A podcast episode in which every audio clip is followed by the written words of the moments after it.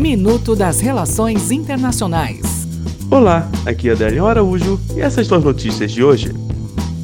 Israel. O primeiro-ministro de Israel, Benjamin Netanyahu, convidou nesta quinta-feira seu principal rival, o ex-general Benny Gantz, para se juntar a ele uma ampla coalizão de governo depois que a eleição de Israel se encaminha para terminar sem nenhum vencedor claro. Operação Militar. A coalizão liderada pela Arábia Saudita iniciou nova operação militar ao norte da cidade portuária de Odeida, no Iêmen, contra o que descreveu como alvos militares legítimos. Japão. Três ex-dirigentes da empresa Tepco foram absolvidos nesta quinta-feira por um tribunal de Tóquio que determinou que eles não podem ser considerados culpados pelas consequências da catástrofe nuclear ocorrida em Fukushima em 2011, após o terremoto e uma tsunami que deixaram 18.500 mortos e mais de 2 mil desaparecidos. Até o próximo minuto.